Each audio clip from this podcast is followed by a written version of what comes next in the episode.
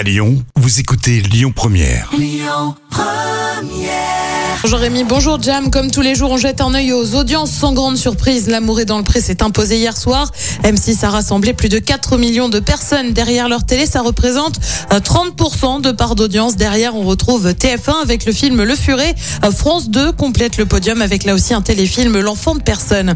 L'actu du jour, c'est un acteur de Plus belle la vie qui débarque sur TF1 euh, pour jouer dans une autre série à succès. Ici, tout commence. Euh, Sofiane Belmouden débarque donc sur la chaîne. C'est à lui que l'on doit le rôle euh, de Malik Nasri dans Plus belle la vie, rôle qu'il a occupé sur France 3 pendant 4 ans jusqu'en 2008. Euh, 13 ans après, il devrait donc revenir dans Ici tout commence, mais on ignore encore le rôle qu'il occupera dans la série. Et puis un nouveau programme bientôt annoncé sur France 2, son nom Un flirt et une danse.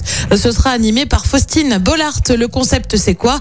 Eh bien, on retrouve des célibataires qui vont s'entraîner à danser avec des professionnels et puis le jour du prime, ils rencontreront leur partenaire également célibataire. Ils décideront ensuite s'ils repartent ensemble séparément. On ignore encore quand le divertissement sera diffusé. Côté programme, en attendant ce soir euh, sur TF1, même si c'est mardi, eh ben il n'y a pas Colanta. Pourquoi? Eh bien parce qu'il y a le match Finlande-France. Sur France 2, c'est un documentaire Les temps changent.